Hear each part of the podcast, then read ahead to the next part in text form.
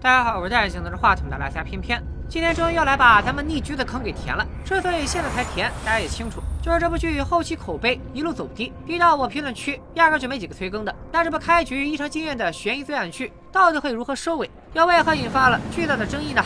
且听我慢慢道来。上期咱们说到，为了调查陆振生医院器官买卖案件，女记者跑到神秘手术室调查，拍下了一段珍贵视频。因为这段视频，他被反派穆雪松找人绑架，绑他的人叫林启晨，咱们叫他刀疤脸。穆雪松让刀疤脸做了个局，他以女记者为要挟，约一直给自己找麻烦的律师梁安东出来谈判，趁梁安东救人时，准备杀他灭口。可梁安东不是傻子，毕竟当过警察，猜到了穆雪松的诡计，他私下找刑警任飞将计就计，就在刀疤脸准备射杀梁安东时。任飞突然冲出来了个出其不意，不过刀疤脸还是找机会开了第二枪，导致梁安东那边起火。幸好任飞武力值觉醒，给刀疤脸来了个飞摔。梁安东趁乱带着女记者下楼，之前暗中跟踪任飞位置的警员们也赶到，凭借主角光环加持，任飞制服了刀疤脸。他带着强烈的愤怒，居然想勒死对手。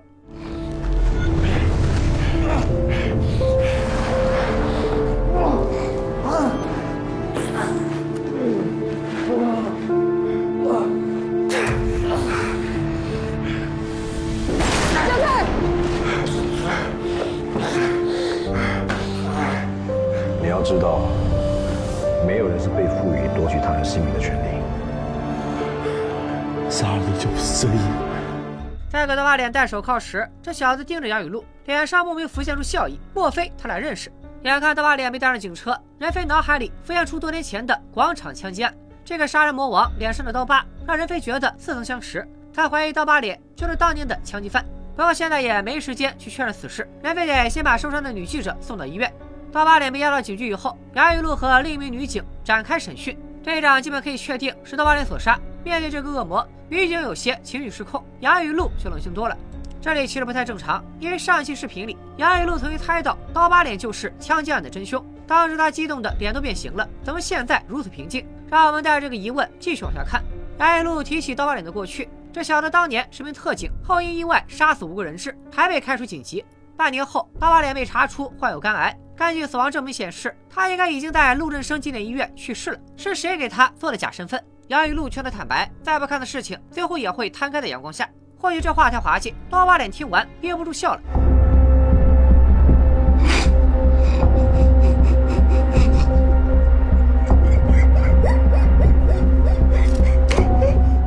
梁延东也在警局和技术人员标了一份出警笔录。他注意到杨雨露和警队的人没有一起行动，他们并非同时到了那栋废楼。技术员说，杨雨露让他查任飞的定位，在他查询时，杨雨露独自一人先去外面搜寻。他出去后有半个小时，技术员才确定任飞的位置。这半小时的时差可以做很多事。梁安东正思索着，任飞回来了。他说女记者是轻伤，没什么大事，然后便拉着梁安东到了一个僻静处，说自己怀疑刀疤脸就是当年的广场枪击案凶手。他小时候曾和刀疤脸近距离接触过，那刀疤和灰白色的眼睛一直刻在他的脑子里，绝对不会记错。两人都建议此事不要和杨雨露提。现在最重要的是，刀疤脸为何要绑架女记者？两人都清楚此事和穆雪松脱不开关系。如果此时提到广场枪击案，会对绑架案的侦破形成干扰。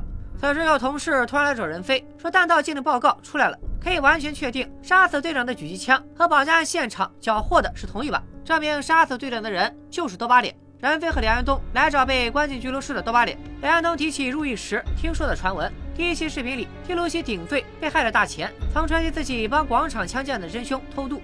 梁安东试探性的问：“你人都跑了，怎么还回来冒着风险给穆雪松做事？”刀疤脸闭眼不谈。任飞急了，吼叫着质问刀疤脸：“为何要杀队长？”刀疤脸终于开口了：“你队长的死是他自找的。”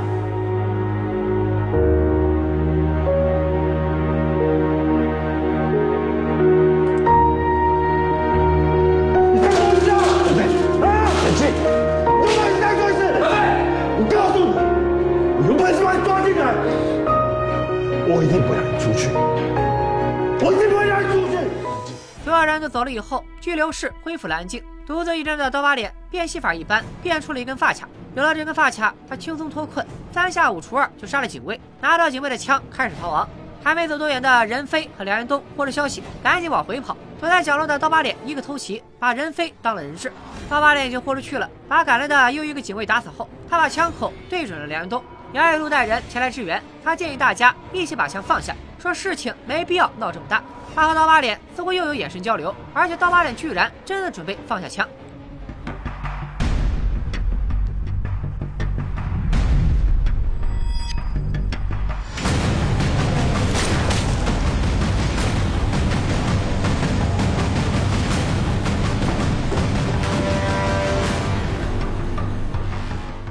一幕让我想起了《倚天屠龙记》，千万不要相信女人。刀疤脸就这样死了，本来可以破解的诸多疑问又回到了迷雾当中。杨雨露好像很后悔开枪，梁安东看着他，知道就算他是故意的，目前也没有证据。在最后警方处理刀疤脸的遗体时，有警员发现了那根开锁的发卡。杨雨露好像很生气的样子，跑到任飞面前说刀疤脸就是用发卡脱困的，他是想把责任推给任飞。毕竟任飞刚和刀疤脸见完面，对方就逃了出来。而且他见刀疤脸还带着梁安东这个非警务人员，这本身就已经违规。当晚，梁安东去了任飞家讨论案情。任飞家墙上贴了各种刀疤脸的画像，看来他在用这种方式不断在提醒自己不要忘记。梁安东想着发卡的事，他认为这东西不会是刀疤脸自己带进去的，警局里肯定有内鬼给他提供了这个脱困工具。现在刀疤脸死了，想要获得穆雪松做的证据难上加难。梁安东觉得还得铤而走险，再去一趟医院的秘密手术室。他想到了一个帮手，虽然正是之前在狱中总和梁安东下棋的大佬，他看起来是被保释出狱了，但还有官司要打，便想请梁安东出山。当时梁安东觉得那官司胜算不大，拖延着没接手，现在正好可以利用这次机会，让大佬想想办法，安排他和任飞进入医院的禁地。大佬就是大佬，他手下还真有人知道医院的猫腻，也常去秘密地下室帮人约手术。不过最近好像风声紧，手术都停了。大佬还有个手下，最近正在帮地下室运冰柜。这些柜子大概是用来装尸体的，估计是穆雪松知道了警方调查在即，正在清理自己的犯罪痕迹。除了大佬的古董店，那个手下也来了。他说院方订了很多冰柜，明天晚上他还要去。梁延东要利用这次机会，在这位手下的帮助下，带着任飞再入虎穴。这个晚上，二人蓄势待发。杨雨露则来回味一些不堪的往事。都马上大结局了，咱们也不必藏着掖着了。杨雨露就是警方的内鬼。他给穆雪松通风报信，也和刀疤脸相识。前面提到过绑架案时，他提前离开了半小时，就是去和刀疤脸布置狙击位置。当时现场应该有两把狙击枪，刀疤脸拿着他杀死队长的那把枪，准备射杀梁云东，又准备了另一把枪装进一个黑包里给杨雨露，让他去旁边的一栋楼里掩护自己。刀疤脸没想到杨雨露随机应变，直接把他弄到了警局。他脱困用的发卡也是杨雨露在审讯时趁着摔资料的时机偷偷留下的。他让刀疤脸找机会逃跑，如果人真跑了，他就不用担心暴露；如果人没跑，自己趁乱毙了他，也可以继续隐藏身份。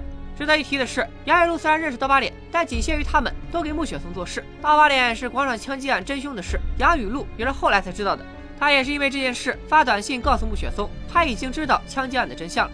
广场枪击案时，杨雨露作为警察，当时在努力疏散群众。为了救一个孩子，他被刀疤脸击中。之后，他住进医院，要进行器官移植，可移植却被高官插队，导致他为了活命，不得不与穆雪松合作，成为了他的傀儡。后来得知，知道广场枪击案的始作俑者正是穆雪松本人，杨雨露当然很愤怒。第二天，杨雨露去探望了陆琪，陆琪醒来后就在找他的面具。杨雨露利用心理抛会讽刺陆琪，这个面具就是个伪装，防止被别人看到自己的弱点。其实陆琪外强中干，特别脆弱。说罢，杨雨露自己也戴上了面具。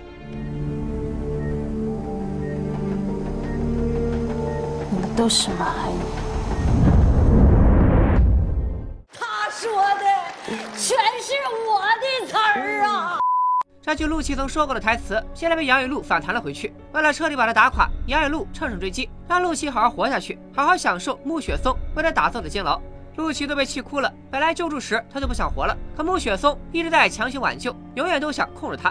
杨雨露看来也清楚两人的关系，明白穆雪松对陆琪有一种畸形的爱。正巧杨雨露离开病房时，穆雪松也来了。因为枪击案的事，杨雨露没什么好话，冷漠的和穆雪松擦肩而过。他直接回了警局，准备让警队的人轮流值守医院。刀疤脸死了，陆琪不能再出事。杨雨露没想到，这帮警员正在研究刀疤脸脱困时的监控。大家都说刀疤脸进警局时受到了全面的搜身，怎么可能会藏一个发卡在身上？和刀疤脸单独接触过的，除了任飞，就是杨雨露和陪他一起审讯的女警。杨雨露面不改色心不跳，觉得这样调查下去，整个警局的人都要被怀疑。他建议不要打草惊蛇，这事还要从长计议。虽然如此，杨雨露也意识到自己在警员中的这份形象正在逐渐动摇。警局中没见任飞的踪影，他正和梁安东去医院看望女记者。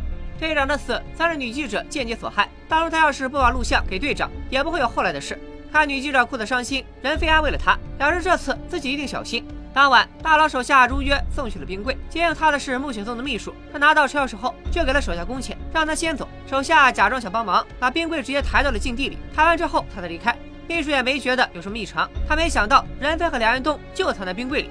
这个地下空间很大，在距离更远的另一处房间，女秘书正在寻找陆琪。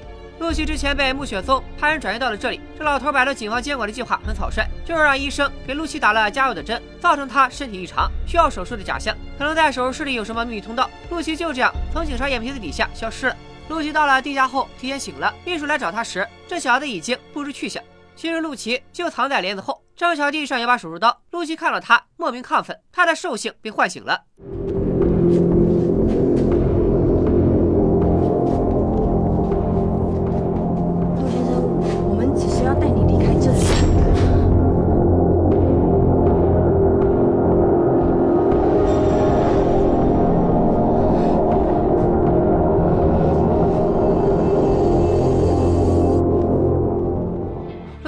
陆琪残忍地杀害了秘书。等穆雪送来的屋里时，只见到了秘书的尸体。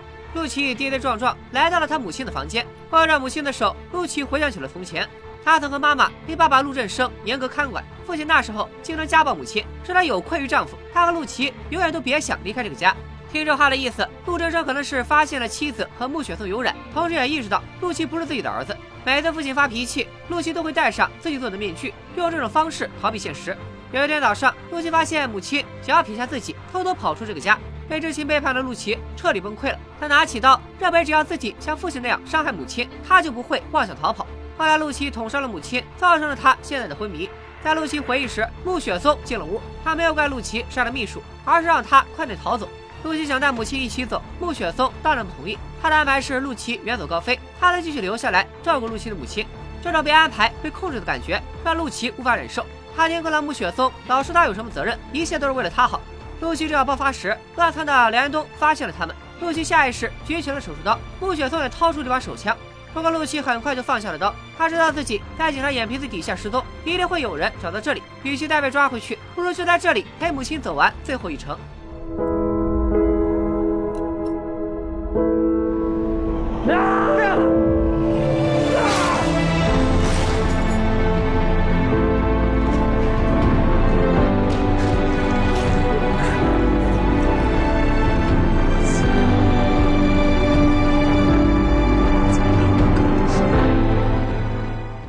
枪响，附近的任飞也跑了过来。此时陆琪受了重伤，穆雪松也放下了枪，梁安东便赶紧让任飞出去找支援。也是巧了，任飞刚出去，就在基地门口遇到搜寻陆琪的警员。杨雨露首当其冲，宣布穆雪松被逮捕，陆琪也即将被送到医院抢救。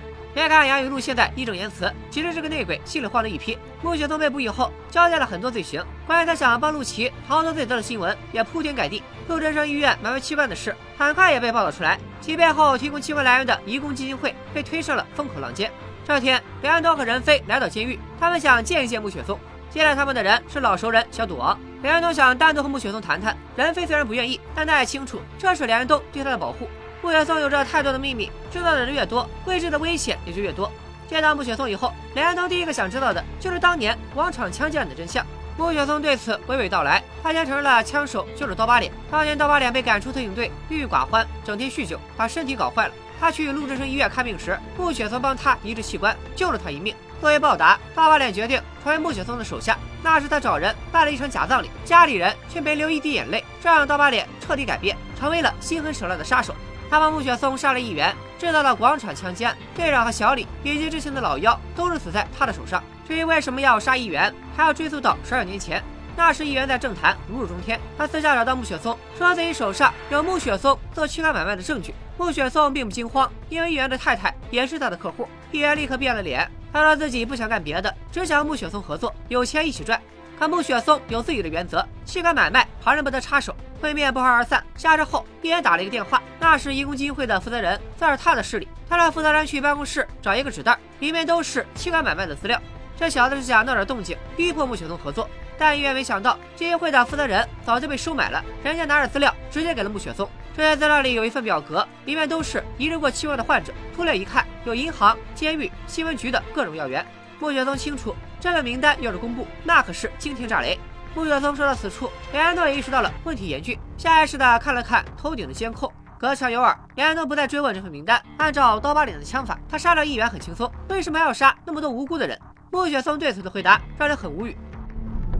混乱，我要的是混乱，混乱让警方无所适从，让他们对调查方向感到质疑。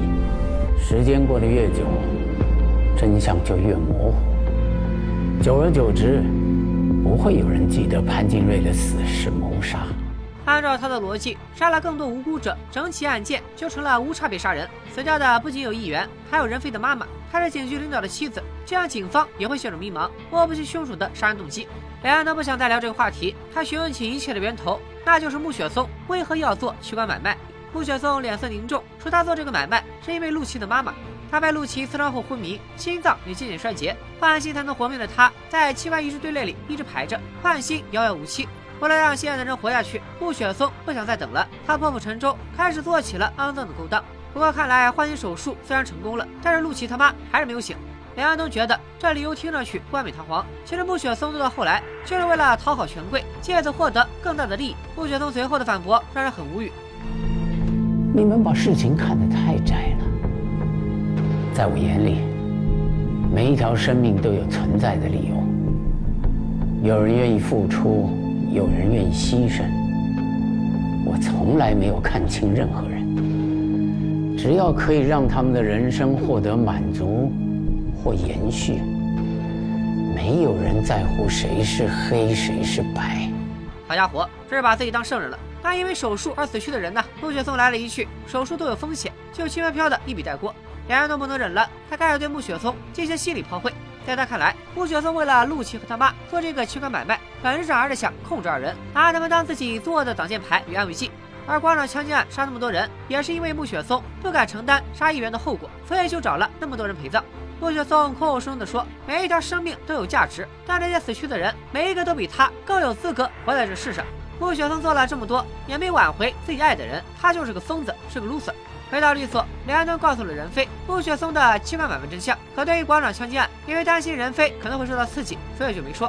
此外，穆雪松说他并不认识廖老大，可廖老大当初栽赃梁安东，就是为了给陆琪脱罪。这里面的逻辑说不通，除非在廖老大和穆雪松之间还有一个中间人。这个中间人是谁？你我都清楚，就是杨雨露。梁安东私下找到了廖老大，他告诉对方：“你帮过陆琪，他现在抢救过来了，穆雪松一定会为了让陆琪脱罪，杀你灭口。”廖老大看起来根本不怕，他把手机往挡风玻璃前一扔，想要耍赖。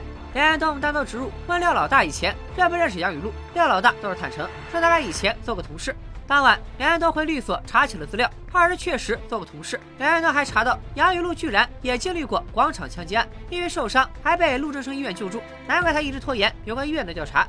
第二天，梁安东和任飞开始跟踪廖老大。廖老大开车时接了一个电话，得知有人跟踪，连续几个急转弯以后。甩脱了任飞等人，梁安东让任飞不要再追。他们跟踪的目的是给廖老大制造一点压力，让他和背后的杨雨露因压力而出错，从而暴露自己。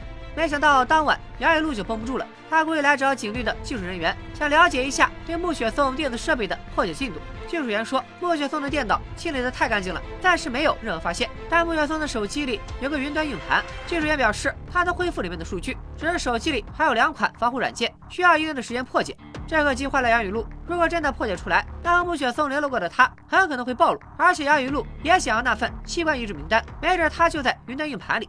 回到办公室，杨雨露想起上次去监狱见穆雪松，想和这老奸巨猾的对手要名单，可穆雪松却说把名单都删掉了。临走之前还提醒杨雨露：杨副座，通常害你跌倒的都是自家人，小心绊脚石。这话有两个意思：首先，穆雪松自己就是因为陆琪这个自己人才翻的车；其二，对于杨雨露来说，警局内部早就对他产生了怀疑，早晚要查到他的头上。穆雪松这提醒还挺有用。没过多久，廖老大居然死了。梅飞正想出警，廖老大死在车里，车玻璃上好大一个弹孔。案发现场附近没有监控，显然凶手对这里非常熟悉。得到消息的连东立刻猜到动手的是杨雨露。为了确认，他直奔警局，开门见山的说起了杨雨露和廖老大的关系。九年前，他俩都在一个分局，那是因为一起贩卖人口的案件，杨雨露救过廖老大一命。杨延东话里话外暗示，他已经锁定了这起命案的真凶就是杨雨露。很多人觉得这里梁延东这么直白的跑来开团，有点太莽了。也有人解释，他还是在用那一招打草惊蛇，让杨雨露露出更多的破绽。再来回看之前的剧情，我们发现梁延东的这种发现凶手立刻上去贴脸的行为，并不是第一次了。上次监狱案的时候，发现田永强是凶手，梁延东也是第一时间找人家对峙，结果差点被人家弄死。哎，东哥，你可长点心吧。梁安东走后，独自一人的杨雨露开始回忆。廖老大确实是他杀的。当初梁安东找他时，廖老大正在挡风玻璃前的手机，其实一直在监听。监听的人正是杨雨露。后来他约廖老大见面，也是他告诉了对方有人在跟踪。在廖老大到了指定地点以后，躲在暗处的杨雨露就用狙击枪击毙了对方。这把枪是刀疤脸绑架女记者时给杨雨露的。杨雨露一直藏着这把枪。大家注意，装枪的这个有红色袋子的黑包，它后面还会出现。杀死廖老大以后，杨雨露很痛苦，她去找季老师谈心，想借此机会吐露心声。即使弄脏自己的双手，也要铲除那些法律无法制裁的坏人。这种理念和老妖田永强一个层次，都是用私刑去惩处罪犯。作为一位副局长，我只能说他思想境界也太低了。因为季老师患有阿尔兹海默症，杨雨露干脆告诉他，就是自己杀死了刀疤脸和廖老大。前者还可以说是为民除害，可杀廖老大明显是为了抹去隐患，这已经不是单纯的制裁坏人了。这里有一个镜头，配给了季老师的手表特写，这是个细节，后面会考。廖老大出事以后，任飞和梁安东碰头。他说根据比对，杀死廖老大的枪械和他把脸杀队长时用的是同款。可凭借这点证据，并不能指认杨雨露就是杀人犯。梁安东沉思片刻，又有计谋涌上心头。他找到了警队的技术员，希望他把破解穆雪松的手机以后获得的相关资料和自己共享。技术员也觉得杨雨露有问题，因为他要求先单独把资料上交给自己，再由他上交警局做归档处理，明显是心里有鬼。技术员带着设备来到了律所，他先展示了穆雪松的短信记录。有一条短信是穆雪松祝贺某人调到了任飞所在的警局，这都不用猜了，祝贺的肯定是杨雨露。再往前的短信因为软件原因都被自动删除了，而穆雪松的云端硬盘里存着很多照片，拍的都是陆琪的妈妈。这些照片按年份装在不同的文件夹里，每一个文件夹都有一张雷同的照片。大家试着点击它，却发现打不开。技术员说，这可能是伪装文件，表面看着照片，其实只是改了文件后缀名，它本质上是个压缩包。果然，技术员成功解压了文件，出现了一个转换工具，然后把所有照片全部扔了进去。经过转换以后，就获得了器官移植的名单。人们在上面果然找到了杨雨露的名字。不得不说，穆雪松的这个加密技术实在是有点太草率了。同样得到这些资料的杨雨露，通过查询警局内网，也找到了破解方法，也轻松破解了文件，获得了名单。随着会用它威胁名单上的高官，逆风翻盘。时间紧迫，任飞和梁安东召集了警队的基层警员，说出了器官移植名单的事，拉大家一起揭发杨雨露。当晚，警局高层办了一场年会，杨雨露也参加了。主持会议的是任飞的爸爸。会上，杨雨露在观察几个人，他们都是名单上的患者。我怀疑东林市有什么污染源，不然怎么光一个警局就有这么多人需要器官移植？轮到杨雨露发言时，他特意提到器官移植案，并恶狠狠地表示会把相关的异者都抓起来。当年如果不是有人用权力插队拿走了他有移植的器官，可能杨雨露也不会被穆雪松利用，走到了现在这一步。所以他痛恨这些既得利益者，虽然现在他也是其中一员。刚坐下，杨雨露就收到了梁安东的短信，他截了几张名单的图片，让杨雨露现在去天台见面。见到梁安东后，杨雨露直接劝他一起合作，因为这份名单可以改变游戏规则，可以让更多腐败无处可躲。梁安东看这时候杨雨露还在冠冕堂皇，对他展开了无情的剖析。你想要跟名单里面的人平起平坐，你想要他们认可你，成为他们的一部分，最后，你希望他们分享权利给你。杨雨露还想狡辩，梁安东让他想想死去的队长，他被他亲手杀死的廖老大。你所做的这些事啊，到头来跟那些罪犯有什么两样？你真是辜负老师对你的期望。任飞此刻带了警员冲上天台，他们以杀害廖老大为由拘捕了杨雨露。眼镜哥将此事上报给局长，局长没多说什么，只是让任飞一定要在年会结束前审出一个结果。这次梁延东不再出面，他要让任飞自己去解决难题，只有这样，任飞才能成长。面对昔日领导，任飞复盘了那次改装厂的追逃，他认为当时杨雨露是在帮忙毁灭证据。还有那次杨雨露单独去找小李，南飞觉得杨雨露早就知道小李会死，很可能小李被警方发现这个消息，都是他故意透露给穆雪松的，以便穆雪松派刀疤脸杀小李灭口。如果这些都没有证据，包括杨雨露击毙刀疤脸，还有杀死廖老大，也没有证据。至于穆雪松手机里那个调任的短信，杨雨露也说和自己同天调任的人有很多，穆雪松指不定在祝贺谁。杨雨露可谓见招拆招，这回任飞还有个杀手锏，他拿出了季老师的那块手表。我说过后面要考的，相信大家在杨雨露突然智商下线开始自爆的时候，也能猜到这块表是梁安东给季老师的。他之前有次见到杨雨露去探望季老师，突然来了个灵感，弄了一块可以录音的手表，把它送给了季老师。当自己向季老师吐露心声的录音一播放，杨雨露也被隐藏了。他说这份录音是窃听所得，不能算为证据。万万没想到，后面还有惊喜等着他。没有物证，没有人证，不跟你玩。雨露啊，我是老师，哎，季老师啊，你你你曾经亲口跟我承认过的，是你杀了呃西雅分局的廖振雄，是吧？也不知道季老师怎么就治好了阿尔兹海默。反正他记得杨雨露和他说过的话。杨雨露被逼得流下了眼泪。即便他最尊敬的老师，他还是咬着牙说：“一个失老头的话，怎么能当做证据呢？”编剧也没辙了，又给任飞递过去一个大招。原来除了人证，还有物证。前面说过，杨雨露杀廖队长用的枪是刀疤脸给他的。梁安东他们发现了那个有红色袋子的黑包，也发现了里面的狙击枪。经过对比膛线，确认这就是杀害廖老大的凶器。另外，杨雨露这个黑包是如何被警方找到的？剧里也没有详细交代。我看有人说是杨雨露自己为了躲避搜查，临时放到了季老师那里。如果真是这样，那我只能说杨姐也是心大。明知道东哥也是季老师的学生，却依然对季老师坦白一切，还把关键证据放在人家那里，这不是白给是啥？无论如何，如今人证物证齐全，加上季老师在一旁猛灌鸡汤，杨雨露终于屈服了，承认大势已去。盛美安毁了也毁了你。队长出事之后，你跟我说过，你认识一个很好的警察，最后在追求正义的道路上，彻底牺牲了自己。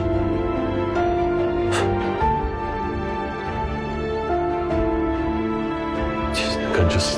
你自己吧。说实话，看到这里我已经觉得剧情有点可笑了，所以接下来我就简单说一下结尾。宴会上，警局高层都收到了陆振生医院的器官移植名单，这桩大案就此浮出水面。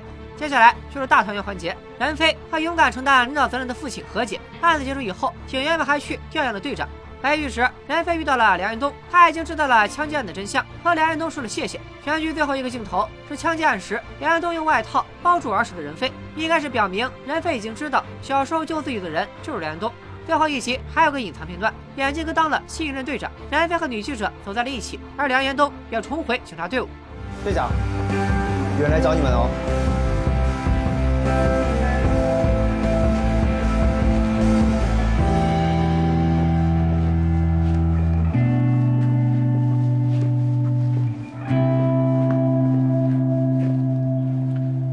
又要一起工作了。